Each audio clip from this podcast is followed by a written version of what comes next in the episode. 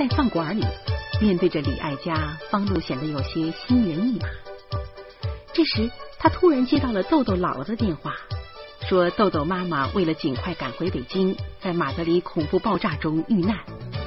方露飞速赶到公安局通知方志。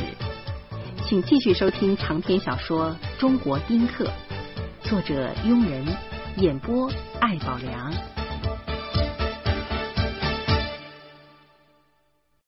听见自己的前妻死了，方志顿时失去了理智，他大喊大叫。我看见玻璃那边的警察冲着方志喊了一句什么，方志瞪着眼睛喊。我媳妇死了，你管得着吗？你警察又说了一句什么？方志骂着：“你才疯了呢！你！”这回警察不干了，他恼怒的冲过来，抢下了话筒，他撅着方志的胳膊，就把他给押走了。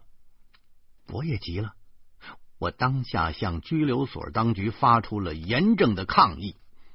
接待处的警察听到我吹嘘说自己是中国作家协会的会员，是当代知名的小说家，态度总算缓和了一点，但他依然不肯承认错误。他们说：“您这个心情我们理解啊，可您呢总不能拉拉登来说事啊，骗你啊，哎，骗你。”我就是你孙子！我大声的发誓，然后让他给豆豆他姥姥打电话，再给西班牙大使打电话。这警察还真负责任，立刻就拨通了电话了，真打过去了。等他把电话放下，竟拍着自己的胸脯说：“我的天哪！哎呦，我的天哪！我我我都跟拉登有关系了。”这这这家伙，那那那真是无处不在。这这这这，警察还算明白事理。由于这个话题太过敏感，他们决定让我和方志在会议室单独见面。去会议室的时候，我忽然感觉到一丝异样，或者是疑惑。方志提起前妻的时候，永远是不共戴天的。可是今天。怎么一口一个我媳妇儿啊？这为什么？走进了会议室，方志正趴在桌子上那儿哭呢。警察出去了，临走的时候还无可奈何的摇了摇脑袋。我站在方志的身边，也有点不知所措。这小子哭的还真伤心。我老婆死了，我会不会这么哭啊？十分钟之后，方志的悲痛终于告一段落了。我扶着他的肩膀说：“，我说，哎哎哎哎哎，你不是一直恨他不死吗？我媳妇儿，妈的，我媳妇儿！”这方志又呜呜咽咽的哭起来了。我虽然是个作家。但我却不是个情感上特别敏锐的人，大多情况下，我只对自己的感受有兴趣。有时候，我甚至认为其他人都是行尸走肉，是没有情感的动物。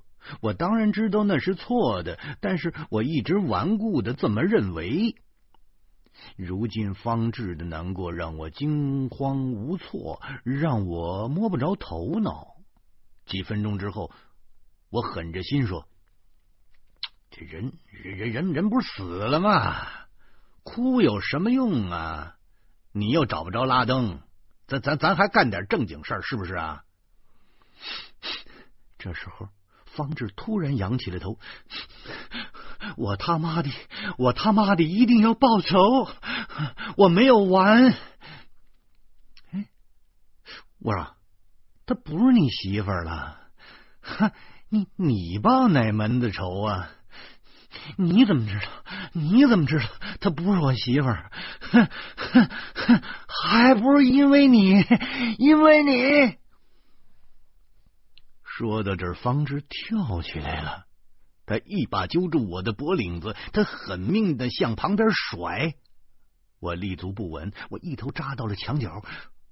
方志冲过来就要打，我抬脚照他的脚脖子上踹过去，方志一歪就倒在我身边了。我窜起来，用科技盖顶在他的腰眼上。我愤愤的骂着：“嘿，嘿！我前几天在街上徒手抓过歹徒，你还想打我？你，你，你，你为什么你呀？嗯！”方志趴在地上，不动弹，眼睛闭着，嘴里发出了嘶嘶的声音。我仔细听。原来那都是该死，该死，该死，该死！这时候，我突然想起了那个绝望的中年人，一种彻骨的悲哀让浑身的毛孔都炸开了，悲哀向四周散发着，整个会议室弥漫在绝望里。我一把把方志拽起来，你跟我说，你说。这到底是怎怎怎么回事？王志悲愤的咬着嘴唇：“我媳妇，我媳妇。”我已经意识到了，四弟和豆豆他妈的关系绝不是简单的决裂。于是我将他按回了座位，我温柔的说：“方志，我是你哥。”有话你跟哥说。方志忽然抱着我的腰，他哇哇大哭：“哥，我和我媳妇儿是假的，我不是真离婚的。那意大利老色鬼都七十多了，那孙子有钱，我媳妇儿想把他给熬死，然后我们全家都搬意大利去。”他现在倒好了，他跟那老色鬼一块都死了，给他陪葬了。嘿呦，嘿呦，我这媳妇儿啊，我这媳妇儿命可真苦哦！我惊愕了，我不能想象我这兄弟怎么能干这种事儿啊！我揪住了方志。左右开弓，给了他四个嘴巴。方志被我给打傻了，他愣磕磕的看着我：“你丢人不丢人呢？你呀，啊，你让你媳妇干这种事儿啊？啊，你就是发了财，你花的那钱，你心里头舒服吗？你啊，你还说方叔丢人呢？呸！我看你更丢人。”我还想打，可是看到方志的满脸的泪花，我这手落不下去了。方志发怒了，他说：“这有什么？这有什么？这电影里不都是这么演的？再说，再说，这是我媳妇儿的主意，那也不是我主意。那你就同意？我不同意。”可我媳妇儿她就要这么干啊！这事儿，这事儿还不是因为你。方志指着我的鼻子，他手指头一个劲儿的哆嗦。什么？我我是我我可真糊涂了。这事儿跟我有什么关系呀？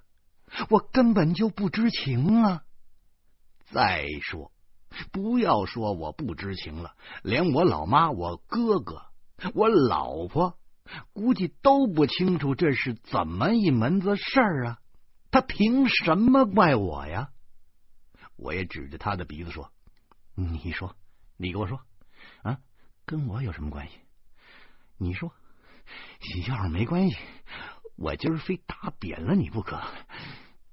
哼还不是，还不是因为你。今儿方志已经是第三次说这句话了，他的眼睛里全都是愤恨的火焰。但是在我的正义的逼视里，那火焰逐渐的熄灭了。最后，方志颓然坐下，还还还不是因为你，哼，你有出息了，你有钱了，我们哥几个那全都是废物。咱们兄弟在外面吃饭，全是你出钱，你一个月给咱妈好几回钱，你给孩子压岁钱啊，你动不动就五百、一千的往外扔。您是有钱了，您还有名，那所有的书店里都有您的书，您没事就在报纸上、电视上露一小脸儿。可你想过我们哥几个吗？你想过吗？嘿，我给你们孩子压岁钱，我给妈零花钱，咱们一起吃饭，我请客，我他妈还错了，我我可真急了，这这这小子可真是有点不可理喻了。你心里怎么想的？我们全清楚，妈也清楚。你别以为全世界就是你聪明，告诉你，谁也不是傻子。这回方知不哭了，他口齿伶俐，他的目光中全都是智慧。你小时候是受了点委屈，咱妈知道，可这事儿已经过去了这么多年了，您还怎么着？您天天在我们面前显摆你有出息，您不就是想让我们哥几个看看吗？那天底下就是你有本事，老爸老妈当年都瞎了眼，当年就应该优待你，当年就应该把我们哥几个全都扔茅房去，谁让我们没出息呢？对不对？我们饭都白吃了，对不对？我捏着自己的鼻子。我一时间不知道该怎么回应他。四弟的话虽然不中听，似乎也有点道理。我说：“可可是这事儿跟你媳妇儿找意大利老色鬼那有什么关系啊？我们没本事，我们没钱，我媳妇儿一心要让我出人头地。”一心要让我们家超过你去，有朝一日也让你看看，你兄弟比你还牛，让豆豆看看，他爸爸比他三大爷有本事，他爸爸也是好样的，他他就是这心，我明白。方志又哭起来了，他抽抽搭搭的说：“我不同意又能怎么着？我恨他又能怎么着？他认准这道了，现在倒好，死了，他死了，全怪你！你干嘛出那么多树啊？你就不能歇会儿啊？我媳妇死了，死了。”从拘留所出来，已经三点多了，该接豆豆回家了。我叫了辆出租车，在车上，我把弟妹的号码从手机上清除了。按动键盘的时候，我情不自禁的叹息了一声。这号码是昨天刚刚输入的，今天就没用了。那一串毫无意义的阿拉伯数字，竟代表着一个生命的存在，而这个生命与我多少是有些联系的。弟妹死了，以一种他所不能想象的方式死去了。现在他只能在另一个世界完成他没有完成的使命。也许意大利的那个老色鬼还会纠缠他，可我四弟和豆豆在那个世界里没有位置。弟妹，您就认了吧。这意大利的老色鬼也挺可怜的。在这一刻，我我竟然有股想哭的感觉。为方志，为豆豆，为弟妹，为我自己，是谁缔造了生命？是谁在缔造他们的时候，同时又让他们无奈的死去？是谁让生命承担着他所不能承担的一切？是谁让我们的生活如此无聊？混蛋！那家伙保证是个混蛋！我向街上望去，摩天大楼如一个个巨大的风箱，而风箱之间用两条腿行走的动物，那是不计其数的，不知疲倦的工蜂。那种行尸走肉的感觉又来了，我的眼前燃烧着一片无名的烈火，它向四方蔓延，我的心灵如纸钱儿一样的燃烧升腾，随风飘逝着。我现在唯一的愿望就是把屁股下面的这辆破车举起来，抡圆了，然后向大楼狠狠的砸过去，把这座大楼穿个洞，然后再砸向另一座大楼，把这片大楼砸出几个窟窿来。我不得不在自己的身上使劲的抓、拧、抠，我真担心自己会把这股冲动付之于行动。老远我就看见幼儿园了。奇怪的是，那个地方不像幼儿园，像个早市儿。一大群老头老太太聚集在幼儿园的门口，有人把着铁门，想把脑袋塞进铁门的栅栏里；有人站在墙边的台阶上，把脖子伸到了极限；更有人干脆爬上了高墙，半个身子探过了墙面，远远的看上去，就像墙上挂着几个。破败的塑料人儿，我我真奇怪呀！这些老头老太太平时走路的时候，那都是颤颤巍巍的，现在怎么能够迸发出如此巨大的能量呢？我快走了几步，快到幼儿园的时候，我终于看明白了：这些人扯着嗓子在呼喊着自己的孩子，这个喊毛帅，那个喊。辛苦。不一会儿，有个孩子就屁颠屁颠的从栅栏门里钻出来了，跟着那个叫喊毛帅的老人走了。又一个孩子出来了，估计他就是寻库。我点了点头。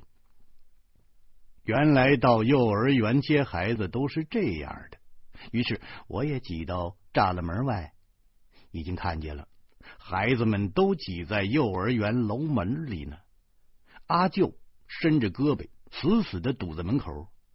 楼门与幼儿园大门间形成了一个空旷的小广场。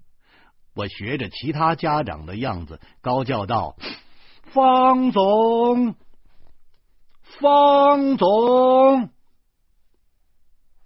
只叫了几声，方总就从阿舅的胳肢窝底下钻出来了。他高高兴兴的穿过了小广场，向大门跑过来。边喊边叫：“张大爷，我爸爸到地方了吗？”我的心左右的摇摆了几下，没敢接茬儿。豆豆跑到身边，拉着我的手，又问了同样的问题。我敷衍着说：“他坐火车去的，啊，得好好好几天呢。”啊，给我打手机，爸爸怎么没有开机啊？豆豆随我挤出了人群，嘴没闲着。你你在哪儿打手机啊？这几天呢，我对孩子的看法那可是大为改观了。他们那比我想象的要聪明的多，都是人精。豆豆认真的说：“我用阿舅的手机打的，哎，给了他一块钱呢。”我回头向幼儿园的方向瞪了一眼，嘿，这阿舅真财迷。但豆豆的问题不能不回答。啊，你爸爸去的地方特远，特偏僻，那地方不通手机。跟阿舅说，在西藏都能打手机。阿舅胡说呢，他去过西藏吗？那胡说八道。电话没打通，他还敢要你钱？早晚三大爷给他几个大耳刮子。我恼羞成怒了，这该死的阿舅啊！这该死的多嘴多舌的阿舅，这是男人却不像男人的阿舅。嗯，总体来说，豆豆是个比较胆怯的孩子。一旦我发火，豆豆就老实。他担心三大爷真会冲回幼儿园，像疯狗一样的把阿舅撕成个碎片了。我见豆豆不说话，便觉得这孩子挺可怜的，于是就笑着说：“豆豆，三大爷儿子咋了？”豆豆可能认为三大爷不应该如此和蔼，他瞪着眼睛没言语。我蹲下。一把将豆豆放在脖子上，走喽！三大爷跟豆豆回家喽。说完，我就意识到自己错了，应该是豆豆跟三大爷回家呀。豆豆咯咯的笑，我也咯咯的笑。后来我们干脆跑起来，逗孩子开心呗。路上。不少人笑呵呵的对着我们爷儿俩指指点点，哼，可能啊，他们真把我当成豆豆他爸了。